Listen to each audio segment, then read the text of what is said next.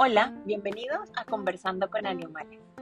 Esta semana eh, vamos a conversar de un tema que sí es un poco delicado, pero es súper importante que estemos todos enterados, sobre todo los que nos importan los animales, y es qué está pasando en la ciencia con los experimentos eh, con animales desde el punto de vista ético, desde el punto de vista científico, qué está pasando, qué están haciendo los científicos que ya están tomando conciencia, que están trabajando con seres, con seres sintientes y seres conscientes en muchos casos. Y llamé a una gran amiga que es la doctora Patricia Frías y bueno, eh, espero que lo disfruten. Sé que quedó un poco largo el capítulo o el episodio, es de una hora, pero de verdad está súper interesante la conversación que tuve con Patty y eh, tuve unas pequeñas eh, mm, inconvenientes a mitad de la entrevista, sin embargo, pues todo se puede solucionar en esta vida, así que bueno, disculpen esa y sean todos bienvenidos y comenzamos.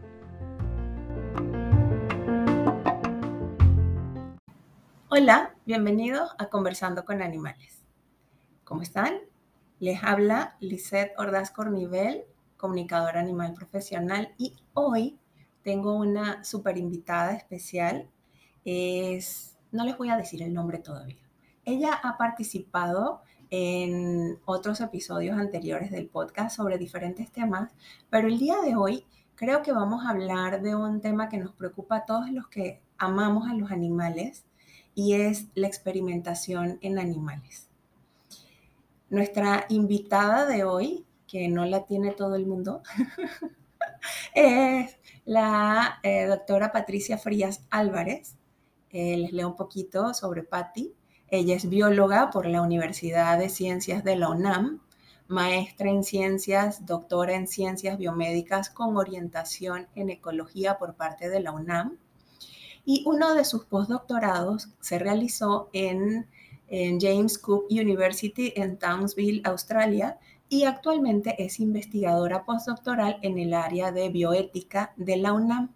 Entonces, Patti, de verdad, muchísimas gracias por la entrevista y bienvenida de nuevo a Conversando con Animales. Sabes que esta es tu casa. De verdad, bienvenida.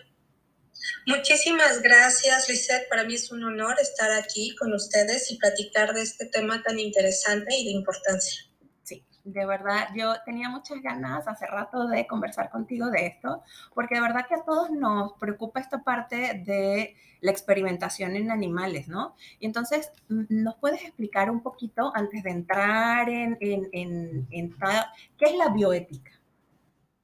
La bioética es el estudio de la ética en animales, bueno, no en animales, sino en todo aquello vivo. Por eso viene de ahí la palabra bio, de vida, ética. Entonces, todo lo relacionado a la ética eh, de lo vivo, por, por así decirlo. Ok, gracias. Y cuéntame un poquito sobre para qué utilizan los animales en la ciencia. Bueno, los animales son usados en una gran variedad de fines científicos, entre los que podemos mencionar la ciencia básica, ciencia aplicada y en la docencia pero dentro de cada tipo de investigación se abren campos de uso con fines científicos. Mira, por ejemplo, dentro de la ciencia básica podemos mencionar el conocimiento en procesos fisiológicos, genética, anatomía, procesos metabólicos, ecología. También está en la conservación de especies, en la identificación de nuevas especies, en la protección al medio natural. Bueno, Dentro de la ciencia aplicada podemos mencionar el desarrollo tecnológico, la innovación, pruebas de laboratorio, producción de, de biológicos, control de calidad. Aquí te quisiera comentar que todos aquellos productos químicos que llegan a nuestras manos anteriormente fueron probados en animales. Entonces, desde eh, antibióticos, medicamentos y vacunas, antes pasaron por un procedimiento y fueron este, vistos y tienen el control de calidad para ser utilizados en nosotros los humanos. Ahora, Eh, anteriormente y afortunadamente ya no, también, por ejemplo, el maquillaje era utilizado en animales. Sí. Hoy, actualmente ya en México se ha prohibido. Entonces, este, todos aquellos productos químicos que llegan a nuestras manos antes de que lleguen a nosotros fueron este, utilizados, usados y experimentados en animales. Ahora también tenemos lo que es la docencia y enseñanza. Antes, en nuestra época, Liz, no sé si tú te recuerdas cuando éramos em, niños o adolescentes, veíamos anatomía. Todavía, todavía soy niña y adolescente. Adolescente. Cuando éramos un poco más jóvenes, eh, utilizábamos los animales vivos para hacer eh, disecciones y ver anatomía. Utilizábamos desde ratones, ranas, lagartijas. Entonces, en, un grupo de, niños, adolescentes, también en la universidad, se utilizan, se mataban nada más con fines eh, pues de docencia. ¿no? Hoy en día afortunadamente ya se está cambiando este paradigma y se están sustituyendo por modelos animales como domis, como, ¿cómo te lo explico? Como maniquís, en los cuales tú puedes, eh, ya no es necesario utilizar un animal, sino tú puedes en este tipo de, de muñeco abrirlo y ver cómo está internamente. Entonces ya se ha cambiado un poquito ese paradigma. Mm, qué interesante. Y, ok, ¿Y, qué es la experimentación con animales? O sea, porque empezamos a conversar y ahorita, eh, explícame un poquito para qué lo usan, o sea, qué, qué es la, experimentación como tal. Bueno, la experimentación con animales se refiere a cualquier procedimiento, procedimiento experimental llevado a cabo en un organismo que pertenece a la categoría taxonómica animal. O sea, procedimiento en cualquier animal pero nos queda. Entonces explícame más a fondo porque no se entiende muy bien, ¿no? Claro. Entonces, ¿qué es un procedimiento? Bueno, para entenderlo me voy a ayudar de la definición utilizada por la Directiva del Parlamento Europeo relativo a la protección de animales utilizados con fines científicos. Y la define como cualquier utilización invasiva o no invasiva de un animal para fines experimentales u otros fines científicos con resultados predecibles o impredecibles o para fines educativos que puedan causarle un nivel de dolor, sufrimiento, angustia o daño duradero, equivalente superior al causado por la introducción de una aguja conforme a la buena práctica veterinaria. Bueno, después de todo este rollo que te acabo de mencionar, ¿no? Hay dos cosas muy importantes que quiero enfatizar, que dice cualquier utilización invasiva ni invasiva de un animal. Entonces nos deja de ver ante los ojos de la ciencia que los animales son objetos, utilización de un animal. Pero al final de esta, eh, de esta definición nos dice causarle un nivel de dolor, sufrimiento, angustia o daño duradero. Entonces nos están diciendo y nos deja ver que los animales son seres sintientes, capaces de sentir dolor, sufrimiento y angustia. Pero eso sería por como una contradicción, ¿no? Es totalmente contradictorio. Por un lado, los utilizas, pero por el otro lado, sabes que son seres sintientes, capaces de sentir dolor, sufrimiento y angustia. Entonces, es esta dicotomía que se tiene en la experimentación, que los ves como objetos sabiendo que son seres sintientes capaces de sentir dolor, sufrimiento y angustia. Ay, ay. me deja así como, eh, porque claro, todo aquel que ha convivido con un animal sabe que sienten, ¿no? Y, utilizarlo para, eh, para experimentación a veces es, eh, bueno, de, mi parte te, te, contrae mucho el corazón, ¿no? O sea, hacerle, causarle daño eh, de manera, digamos que a propósito, ¿no? Eh, sí, e, No es, no es tanto a propósito porque tiene un fin y el fin es el conocimiento, el fin es tener, em, tener más allá de, de el sufrimiento, el fin es tener algún beneficio. Ahora, Siempre se dice que cuando utilizas a un animal tiene que tienes que ponderar cuánto va a ser el dolor y el beneficio que tiene. ¿no? El uso de animales. Ahora vamos a recordar que gracias a ellos tenemos vacunas, gracias a ellos tenemos muchísima cura para muchísimas enfermedades. Entonces hay que verlo más bien desde el eh, otro lado y no como, como completa y absolutamente satanizar, sino vamos a verlo como un, un, un uso, pero que debe de estar completa y absolutamente especificado y debe de traer beneficios. Ahora, también estos beneficios no son únicamente hacia los humanos, también hay beneficios que son para los animales. O sea, todos aquellos eh, medicamentos que también son utilizados en, en, veterinaria también fueron, fueron obtenidos por la experimentación. Ahora, cuando hablamos de, de experimentación e investigación y fines científicos, también estamos hablando que no nada más es aquellos animales que son utilizados en laboratorio, como te había comentado, también se utiliza para la conservación de especies, también se utiliza para demografía, ecología. Entonces, hay que verlo desde una ah, perspectiva más amplia, lo que es la, la, experimentación. Por eso a mí me gusta más llamarlos eh, animales usados con fines científicos. ¿Y cuáles serían, o sea, de cuáles animales estamos hablando, por ejemplo? Ah, ok. Bueno, para todo, bueno, hay una, una gama impresionante de taxones que se utilizan para, para investigar. Disculpa, taxones son los animales. O... Los animales ah, son los grupos. O sea, en biología, ¿cómo nos, em, cómo nos identificamos, cómo nos agrupamos, se podría decir, este, o que se llama un taxón? Bueno, entonces, em, por ejemplo, eh, conoces a los anfibios. Ese es un taxón. Otro taxón son los reptiles. Otro taxón son los mamíferos. Entonces, se hace, eh, a eso lo que me refiero, son como grupos grandes, ¿no? Entonces, los mamíferos, los roedores, como las ratas y, las y los ratones, son las especies más comúnmente utilizadas en laboratorio. Hasta es súper común decir, eh, cuando o en nuestra época decíamos, este, hoy he estudiado mucho, parezco ratita de laboratorio. Sí, sí, o hace mucho que no salgo. Entonces tenemos esa um, idea en el inconsciente de que es el animal modelo objeto de investigación por excelencia, las ratas y los ratones, ¿no?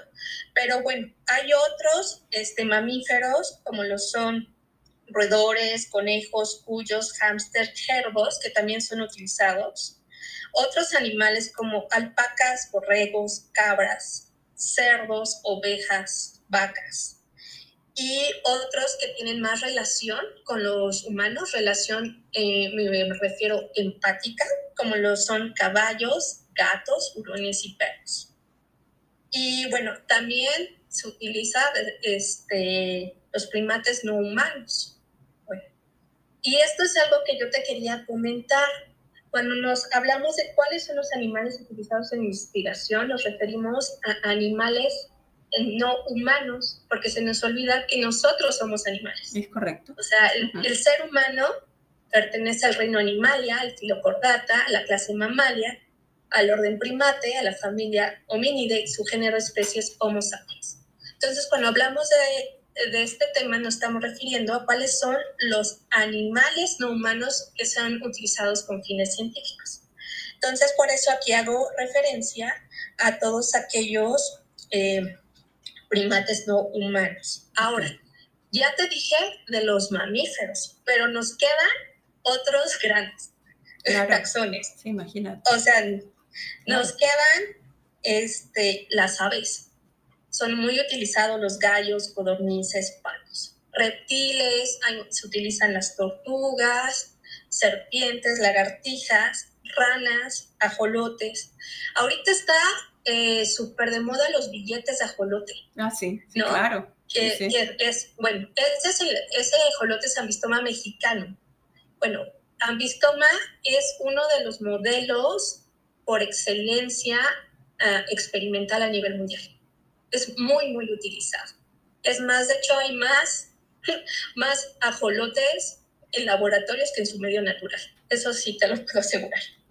También, imagínate, sapos peces cebra, que también son muy conocidos por ser animales de compañía, que, que son ah, que los puedes adquirir en tiendas de venta de, de animales de compañía, de peces. Okay.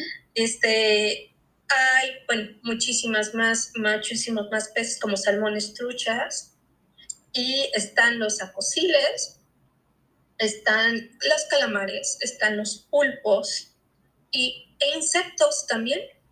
Este, el insecto así más identificado es la mosca de la fruta, que es comúnmente conocida como drosofila. Sí, sí, claro. Y por, y por último se encuentran eh, gusanos pequeños o, o, bueno, este, conocidos como nemátodos. Sí, es que yo recuerdo, en, como, como decías tú, igual que hacíamos la disección cuando estudiábamos, también, bueno, en mi caso nos, nos ponían a criar las mosquitas para que viéramos la reproducción y era precisamente esa era la mosca de la, de la fruta. Ajá, sí, la mosca de fruta es súper, es un icono en la experimentación y más para genética.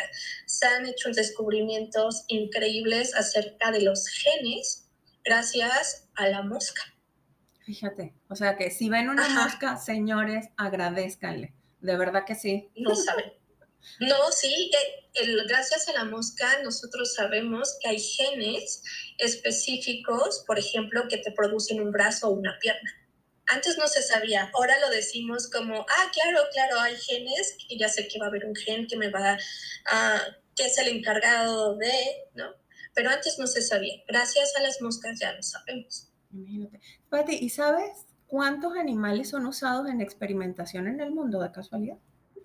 Ay, ese es un tema, híjole, que podemos hablar muchísimo, pero bueno, eh, este es un tema también un poco difícil porque no se sabe exactamente cuál es el número. Imagínate.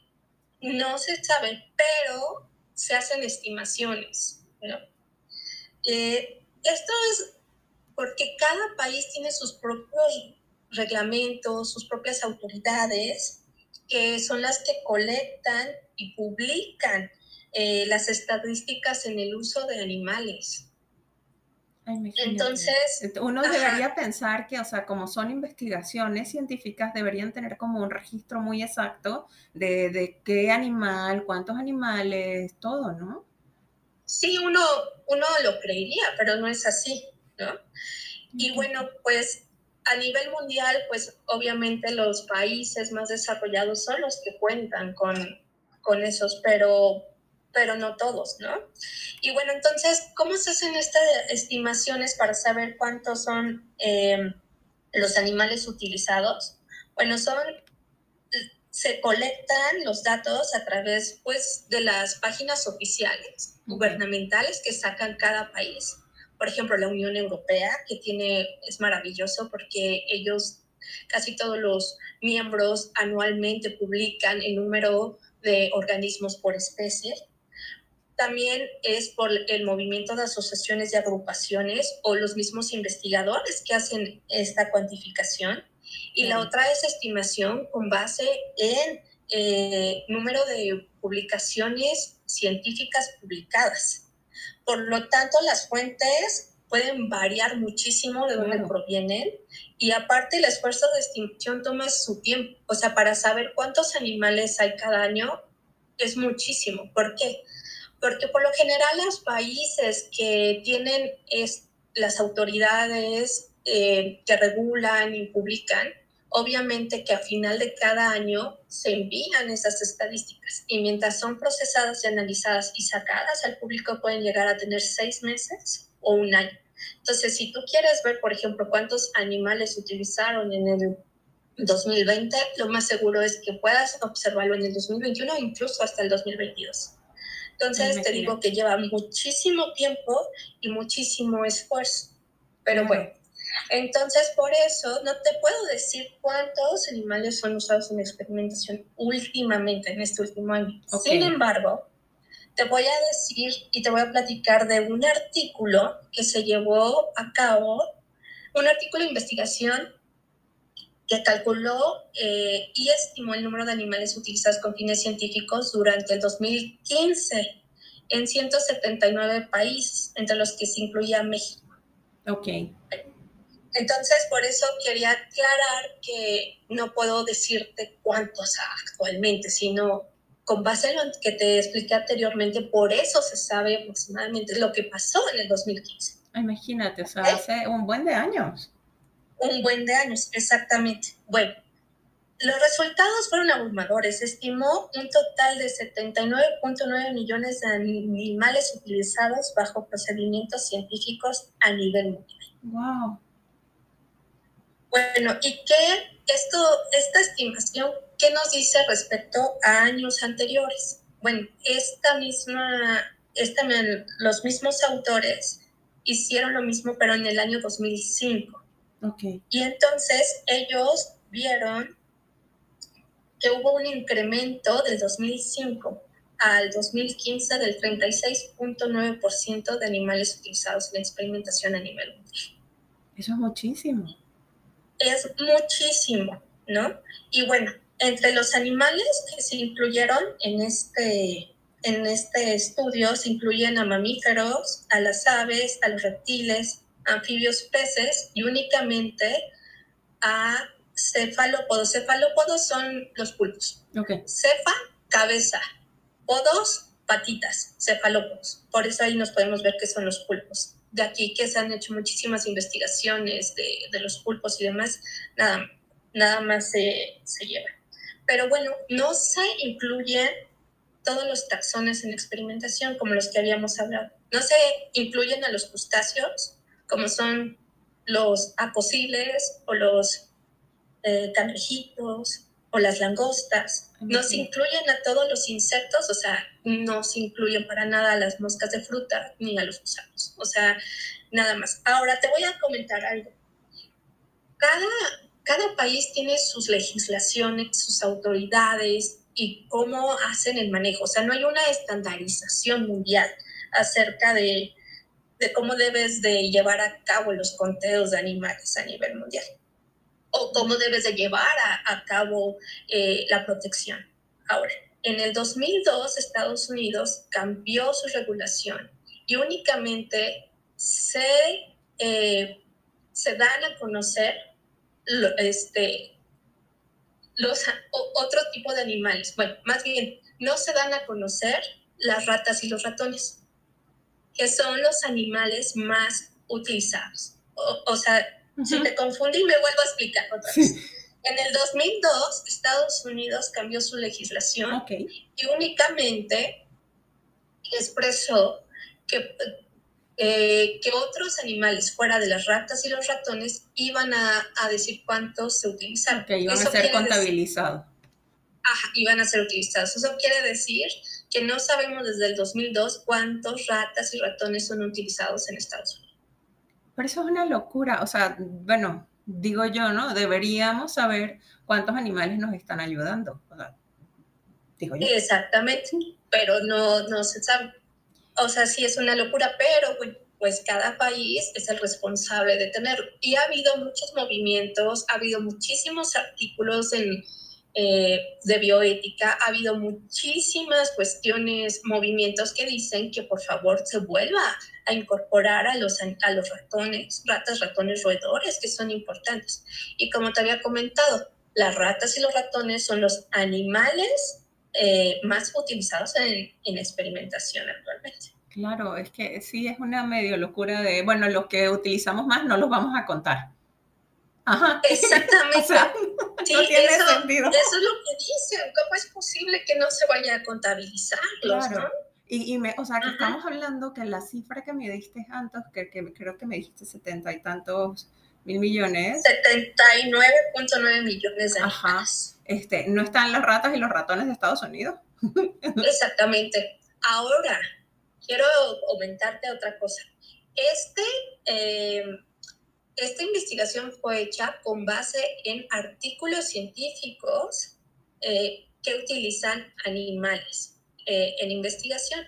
O sea, fue una estimación.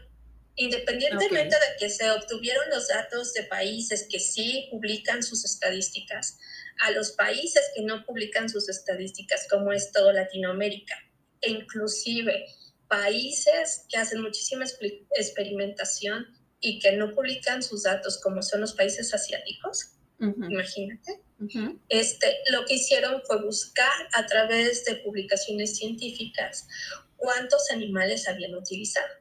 Entonces, se queda muy subestimado. ¿Por qué? Esto. Porque hay algunos países, como Estados Unidos, que no reportan, por ejemplo, a ratas y ratones, no se incluyen a todos los grupos taxonómicos, como ya te había comentado, este, como son crustáceos, insectos nematodos. Y aparte, cuando se hace una experimentación con animales, no todas las investigaciones son publicadas. Exacto. Por ejemplo, se quedan dentro de las tesis. Cuando tú haces una tesis para obtener un grado de licenciatura, maestría o doctorado, puedes tú tenerlo dentro de tu tesis. Sin embargo, ese capítulo o, lo que tú hayas hecho no, no sale a la luz, no sale publicado. O hay N cantidad de razones por las que no salen publicados. Entonces también eso nos está dando una subestimación en el número de animales. Imagínate. ¿Y cuáles son esos países? O sea, por lo menos no sé, ¿cuáles serían los 10 países que utilizan el mayor número de animales para experimentarnos? O sea, ¿México está dentro de ellos? O sea, porque se me, me surge la, la, pregunta. Si es que sabes, porque como me estás diciendo que estamos todos como estimados, o sea, ¿qué, pasa con México? esto, todo lo que te estoy diciendo está en este, en este artículo en el que lo, lo estima.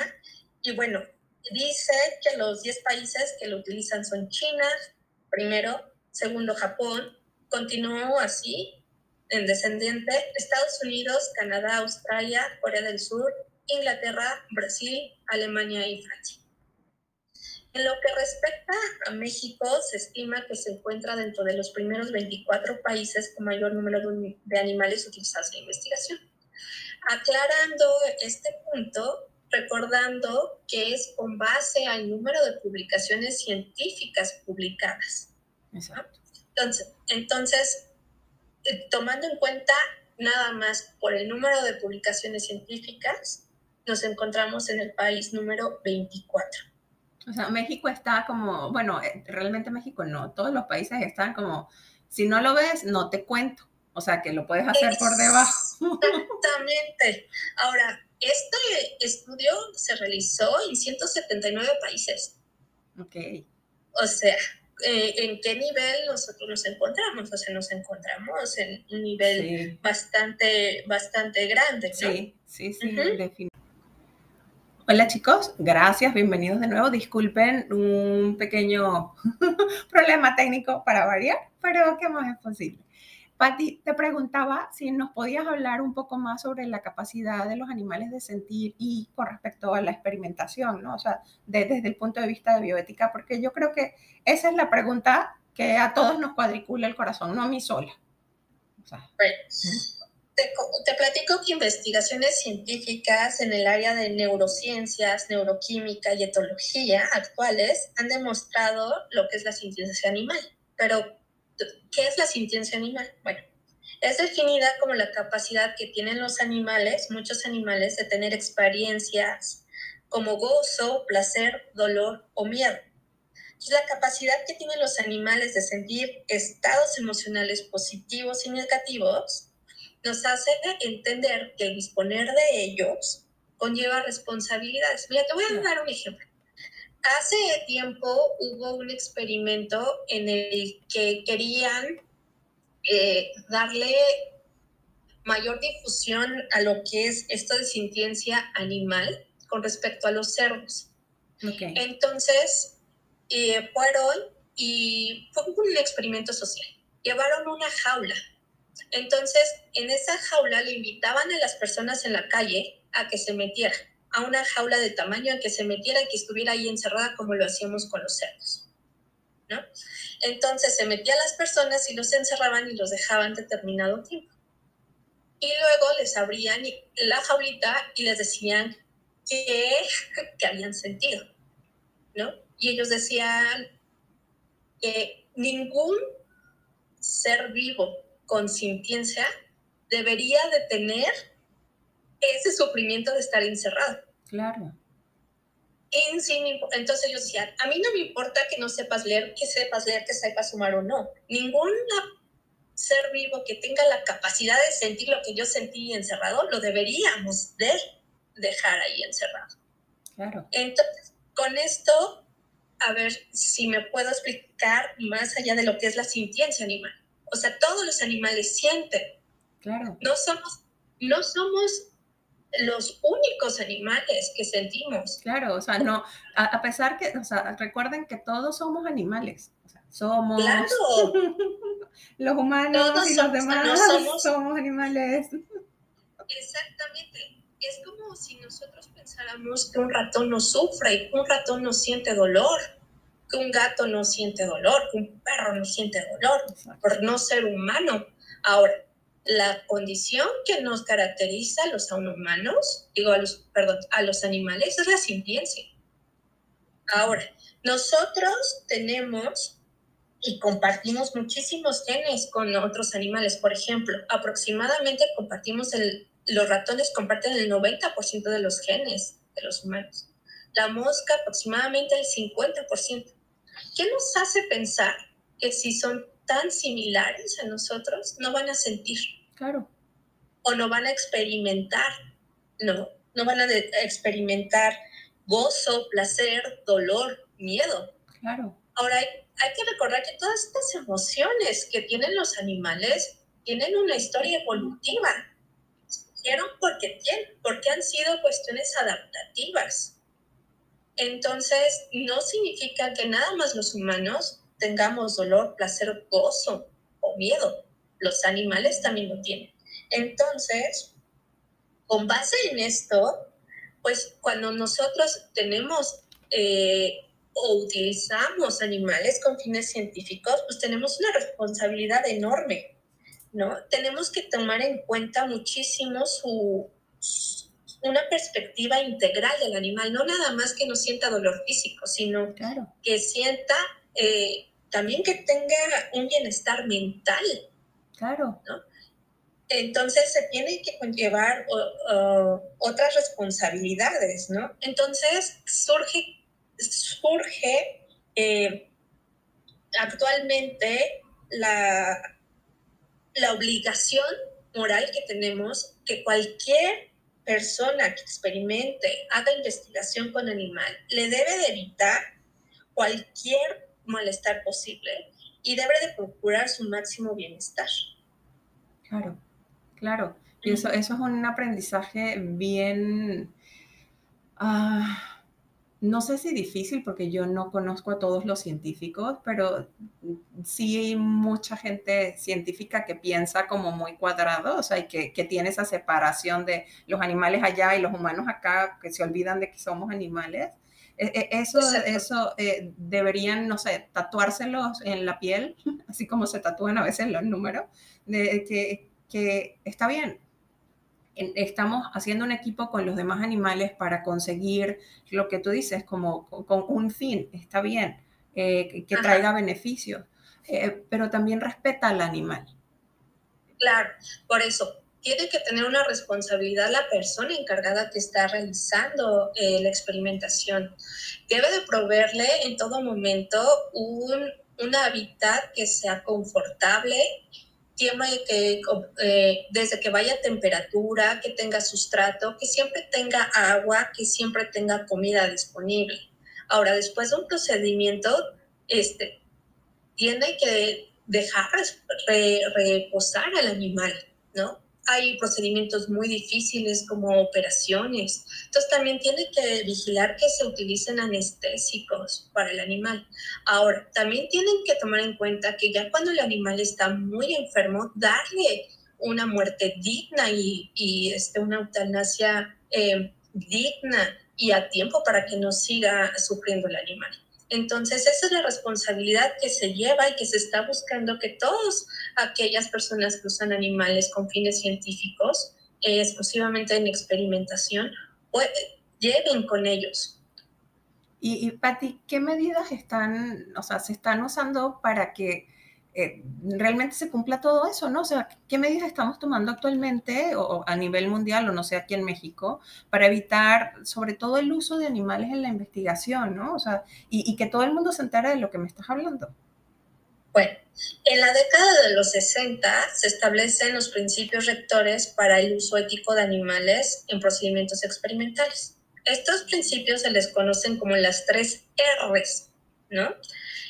Y son, son R's, y son conocidas como reemplazo, reducción y refinamiento. Bueno, entonces ahorita te voy a explicar cada una de ellas en unos ejemplos, ¿no? Por eso son las tres R's, reemplazo, reducción y refinamiento. El reemplazo es entendido como la aplicación de métodos que sustituyen el uso de animales. Este ejemplo ya lo habíamos dicho anteriormente. por ejemplo, en docencia, en vez de que este, atrapen una lagartija en el jardín y mañana la abrimos, mejor les doy su dummy o su, su muñequito donde se puede abrir y demás. Esto ya es muy utilizado en algunas universidades eh, de veterinaria en la cual ya utilizan los animales, sacan, hacen operaciones, hasta incluso eh, manejo de partos de caballo. O sea, ya hay animales este, de este tipo en los que puedes tener ese tipo de cosas, ¿no? Bueno, reducción. Se refiere a los métodos que ayudan a reducir el número de animales que se usan en experimentación. Anteriormente se decía que entre mayor dato tuvieras, tu investigación iba a ser más robusta y podías tener resultados significativos. O sea que estadísticamente entre mayor número de individuos utilizas, era posible que tu hipótesis podría ser comprobable. Ahora, hoy en día se sabe que hay muestras estadísticas en las que te dice cuál es el número mínimo posible para que tus datos sean significativos. Eso quiere decir que si en una investigación tú planeabas utilizar 50 ratones, los mismos resultados van a poder ser eh, obtenidos si utilizas 10. Ok. Es un ejemplo como, eh, como somero, este, pero bueno, dependiendo de la investigación que se hace, se hace la prueba estadística para saber cuál es el número mínimo. Por último está refinamiento. Y lo podemos entender como todos aquellos métodos que ayuden a minimizar cualquier dolor, angustia, sufrimiento innecesario y que mejoren el bienestar animal. Entonces, desde utilizar la mejor anestesia, procedimientos que no sean tan invasivos. Aquí te voy a dar un ejemplo de cómo la tecnología ayudó a esto. Hace unos 20 años hubo una epidemia global a nivel mundial em, con los anfibios. Empezaron a morirse alrededor de todo el mundo y decía, ¿qué está pasando? Porque se están muriendo todos los anfibios. ¿Por qué se están muriendo en reservas ecológicas? O sea, no es la contaminación, son lugares súper eh, eh, naturales donde no llega la gente y, se están muriendo. Entonces descubrieron que era un hongo que estaba matando, o sea, se dispersó una enfermedad terrible, ¿no? Cuando inició los descubrimientos acerca de cómo identificar eh, que, si, que si tenían o no los anfibios esta enfermedad, bueno, este honguito se mete en su piel. Entonces los asfixia. Haz de cuenta que se mete en la piel y como los, los anfibios respiran por la piel, los asfixia. ¿No? Entonces, este, la única manera para identificar si tenían o no era quitándoles un pedazo de piel. O cortando, o sea, imagínate, o cortándoles una falanja y llevar la falanja y hacer cortes histológicos. O sea, era muy intrusivo. Sí, claro. O sea, todavía estás enfermo, voy por ti y, demás. Bueno, lo que se hizo fue que a través de un cotonete, un swab, okay. Agarrabas a la ranita y, y la, con el swab lo restregabas en su piel. Entonces el swab, ¿no? Este, agarraba en, este, el hongo y posteriormente le sacabas el DNA al swab y por, por, un, por una prueba que se llama PCR sabía si estaba presente o no el hongo. O sea, que ellos, eh, ellos tienen haciéndose PCR como nosotros ahora, o sea, muchísimos años Exactamente, como el PCR que utilizamos actualmente para ver si tenemos COVID o no. Exacto es lo que utilizaban para las ranitas. Entonces imagínate cómo fue el refinamiento de cortar, de cortar un pedazo de piel, cortar falanges, este, para hacer cuestiones histológicas, hasta que simplemente el swab, tiene razón, el swab que se mete en la nariz, pero en su pielecita ya se utilizaba y se podía. Bueno, actualmente se habla de una tercera R y es la conocida como la R de responsabilidad, ¿no? Ah, en la responsabilidad pues incluyen todas las, las otras Rs, ¿no? Pero es fundamental que a todos aquellos involucrados en la experimentación animal puedan cumplir su trabajo diario por medio de la responsabilidad. ¿Y qué me refiero con esto? La implementación de las tres Rs y aparte que siempre el animal esté vigilado, eh, que tenga un hábitat cómodo, que tenga agua, temperatura y... Claro, calidad de vida, por lo menos. Calidad de vida, exactamente.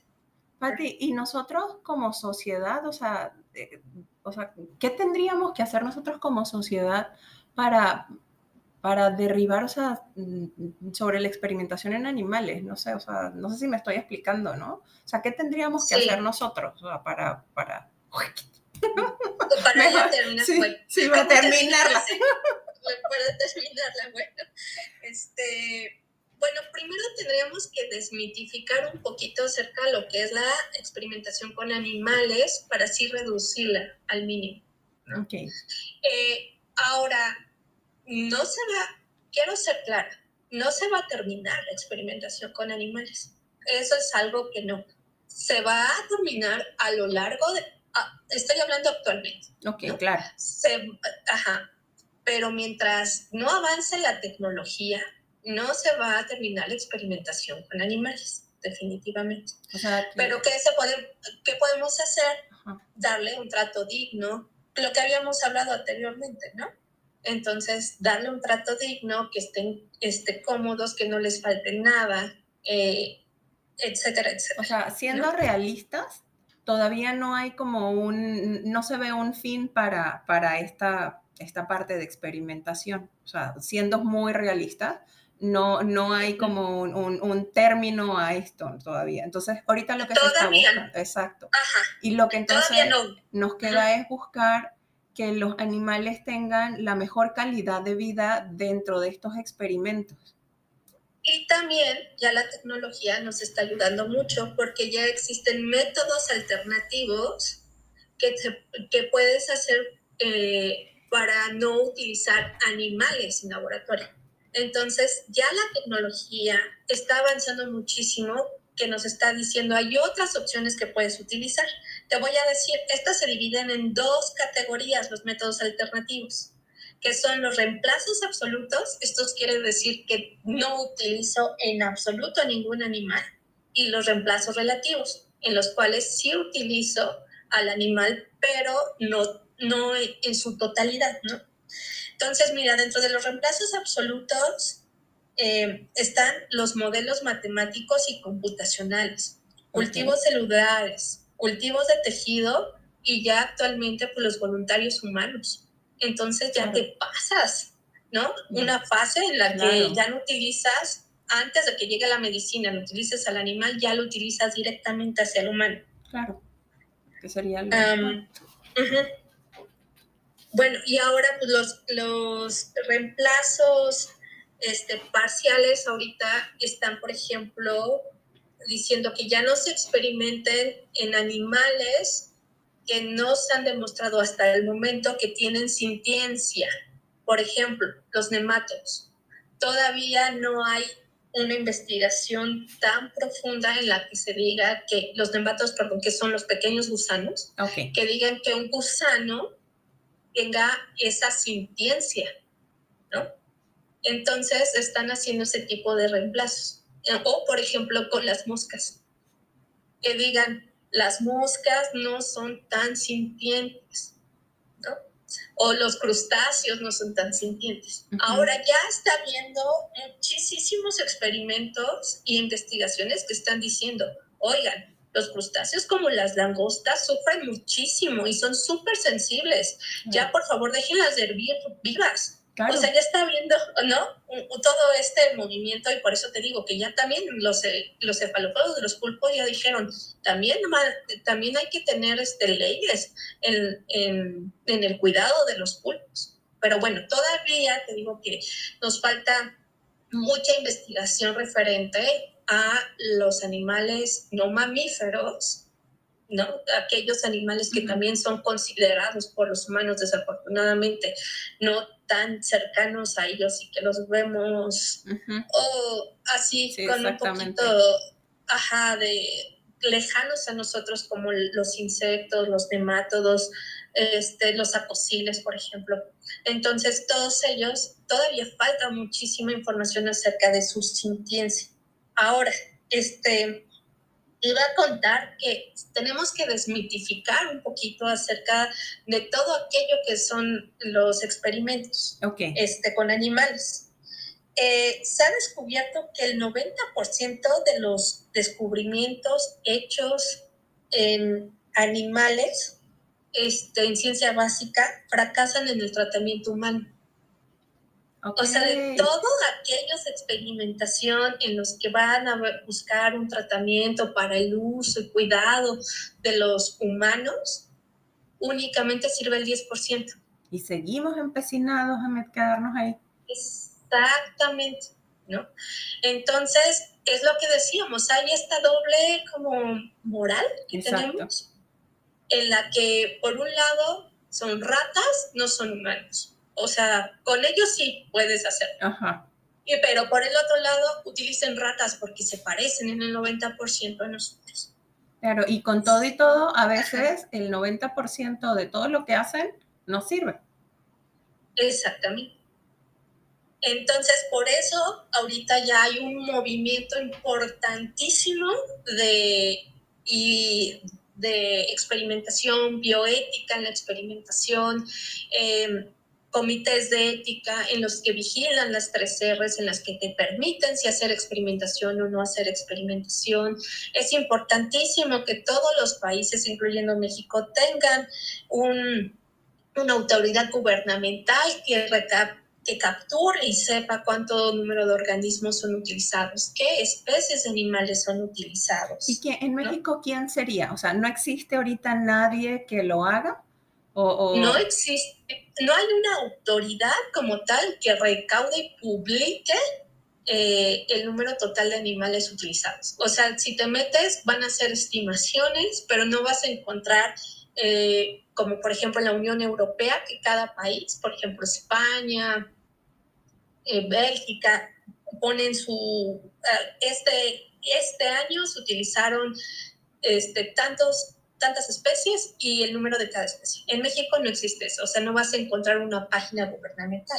Ahora, eh, SADER es la encargada y específicamente Senacica es quien vigila, controla todo lo correspondiente a bioterios y es la que certifica los bioterios. Ok. Este, en México. ¿Ok?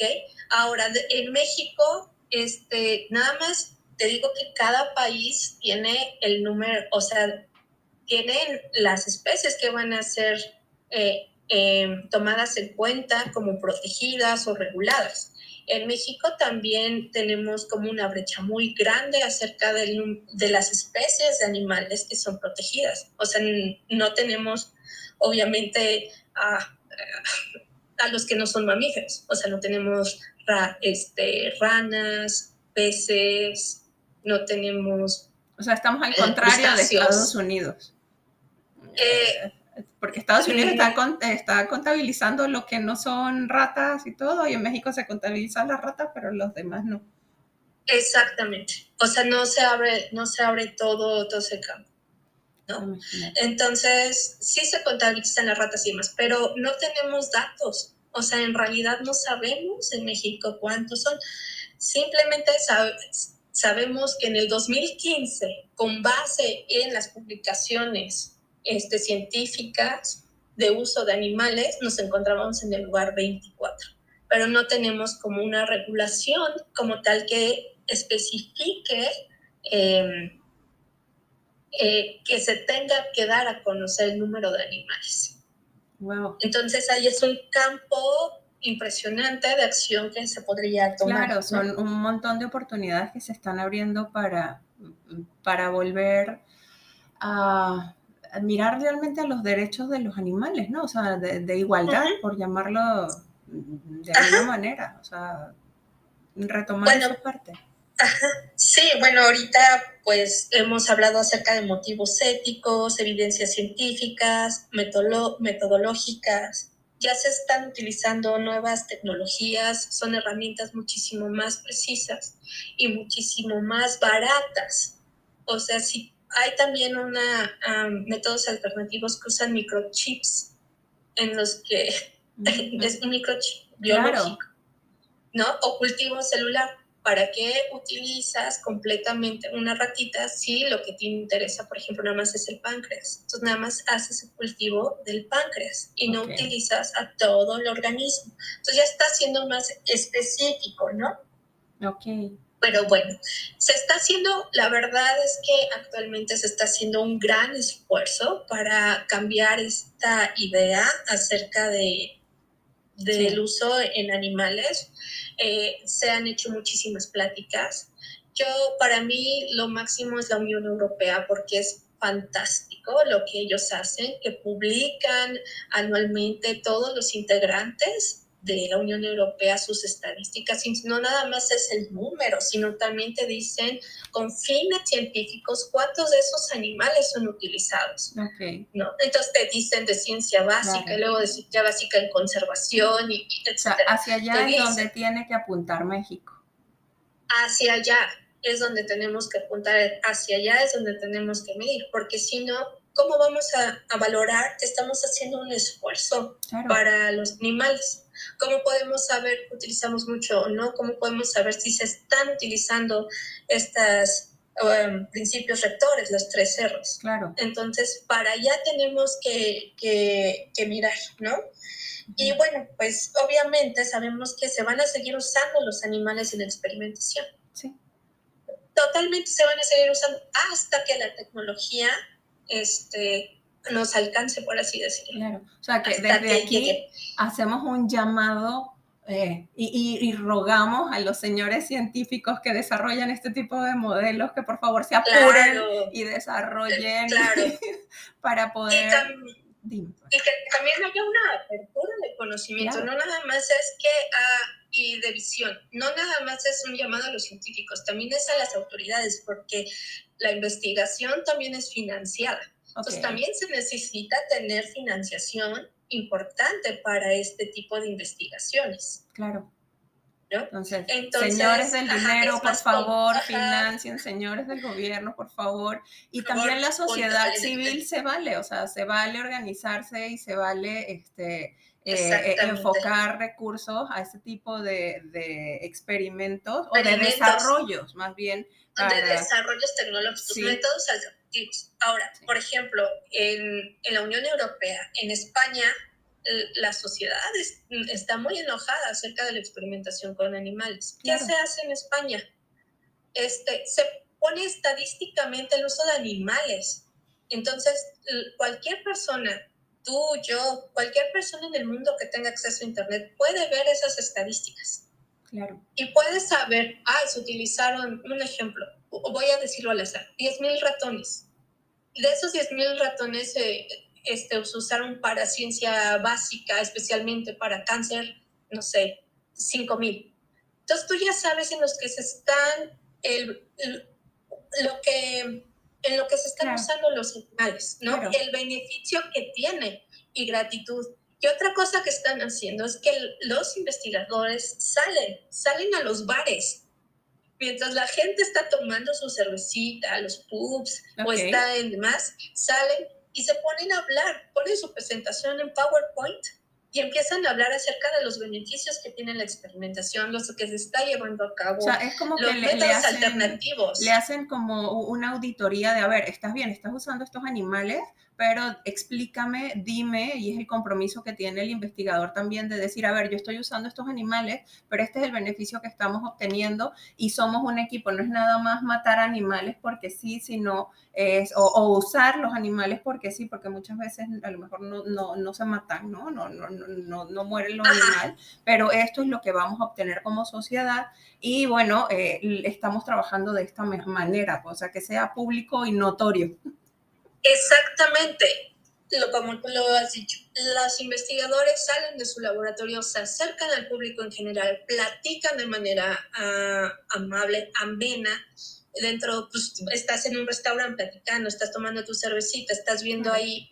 Ya la figura del investigador tan lejano ya se está haciendo amigable. Entonces, han visto que este tipo de alternativas están dejando una sociedad más tranquila, están dejando una sociedad eh, eh, en la que es, ellos piden que se acabe, pero ellos están tranquilos porque saben que las autoridades están actuando. Claro, claro, porque ves que hay un investigador que está comprometido con terminar esa situación. Sin embargo, todavía no se puede terminar porque nos falta la parte tecnológica, que es lo que venimos Exactamente. Hablando y falta todo aquello, pero hay que ser muy claros que se están haciendo grandes esfuerzos para el bienestar de los animales, eh, se, se, están haciendo grandes esfuerzos para que haya un bienestar en los animales. Ahora, no podemos tomar, desde mi punto de vista, porque hay muchos puntos de vista bioéticos, desde mi punto de vista no podemos tomar una uh, cancelación definitiva en la experimentación de animales, porque puede haber desde no nunca volver, o sea, cancelar la experimentación con animales total hasta que no se haga nada. O sea, hay una gama. Desde mi punto de vista no podemos hacer eso. No, no, se tiene que llevar. Sin embargo, desde mi punto de vista, yo soy de la, de la idea de que se hace, pero háganlo con las tres R's, dándole dignidad a los animales, que no tengan un sufrimiento eh, como tal, reduciendo este, al máximo su número, empezando gradualmente a quitar y, integrando las nuevas, eh, los nuevos reemplazos, estos métodos alternativos. De verdad, gracias, Patti. Este, este tema da para muchísimo más. De verdad, muchísimas gracias. Este, yo creo que más adelante volvemos a conversar. Te agradezco haber venido y haber conversado con nosotros. Un placer para mí. Muchísimas gracias, Vicente.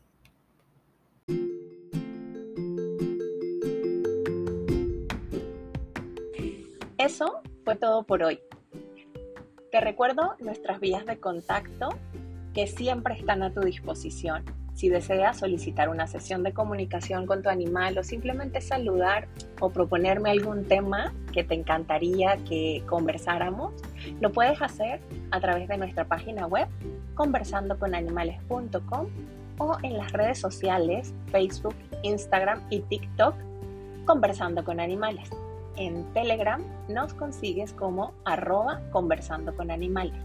Espero lo hayas disfrutado y recuerda, si te gustó, no olvides suscribirte al canal y recomendarnos para que nadie se pierda nuestros próximos episodios. Total, es gratis. Te invito a que me acompañes en este viaje. Gracias.